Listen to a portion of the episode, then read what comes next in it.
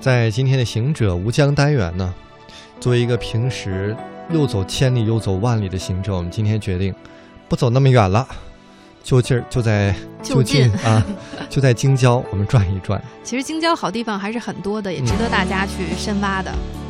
而且呢，特别有意思一点是，它不仅仅是风光好，而且它有超乎人想象的很多人文底蕴，它有文很多文化在里面。虽然可能仅仅是一个小村子而已。在今天呢，我们就来跟大家去到这个京西的举人村，也是现在非常有名的灵水村。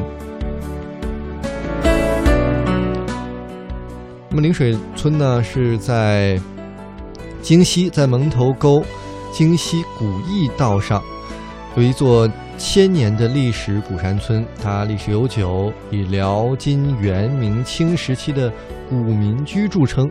自明清以来啊，村中先后出过二十二个举人，所以被称作京西举人村。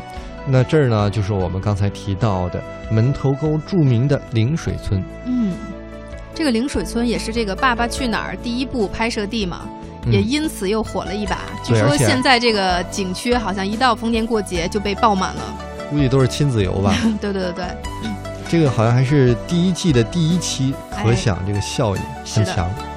这个灵水村的外形呢，看上去很像一只龟，而在古代传说中呢，龟又是四大神灵之一的玄武。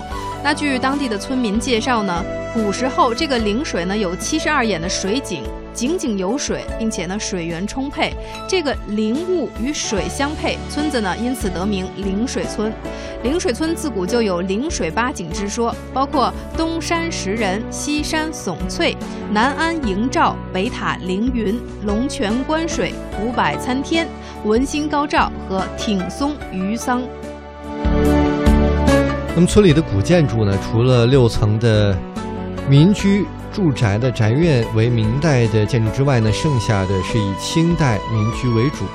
灵水村的村的这个四合院啊，主要是正房、倒座房和左右厢房组成，形成了一个口字形的中心庭院。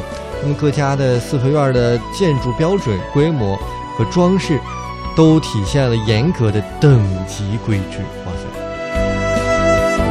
我突然想到，这个《爸爸去哪儿》，各个家长啊，抽签他们住的也是等级森严，从豪宅、村长屋到陋室，而且这个差别特别大哈。嗯，这个灵水村呢，曾经可以说是商业繁华，著名的店铺有八大堂，包括三元堂、大清号、荣德泰、全兴、呃全义兴、全义号、三义隆、德胜堂、济善堂等等。那这些店铺呢，多为三进和五进的宅院，建有门楼、影壁、高台阶、大板门，过厅宽大，雕梁画栋，墙壁呢磨砖对缝，墙体厚实，而且呢砖雕简洁且讲究。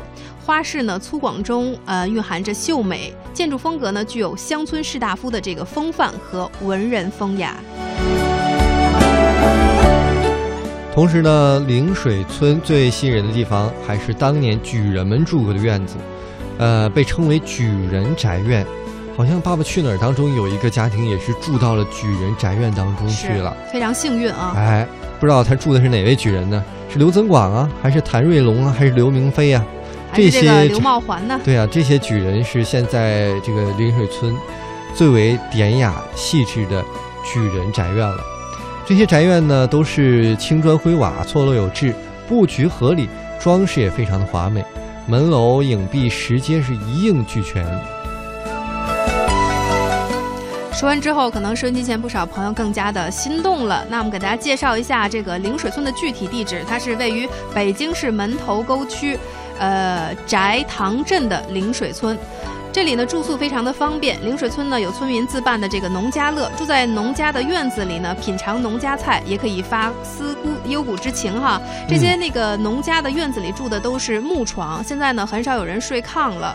游客住宿呢也可以选择瞿台山庄，到暮色降临的时候，站在城堡式的山庄上远眺山谷的村落，一定会令人这个想象无限。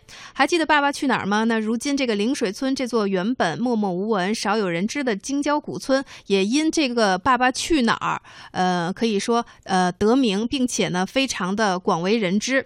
现在不少的这个爸爸和孩子们一般会选择这个周末或者节假日的时候，一起到陵水村玩的非常的嗨，俨然成了这个京郊最受欢迎的亲子旅游地了。所以听了我们的介绍，找个时间带着带着你们家的宝贝一起去陵水村感受一下吧。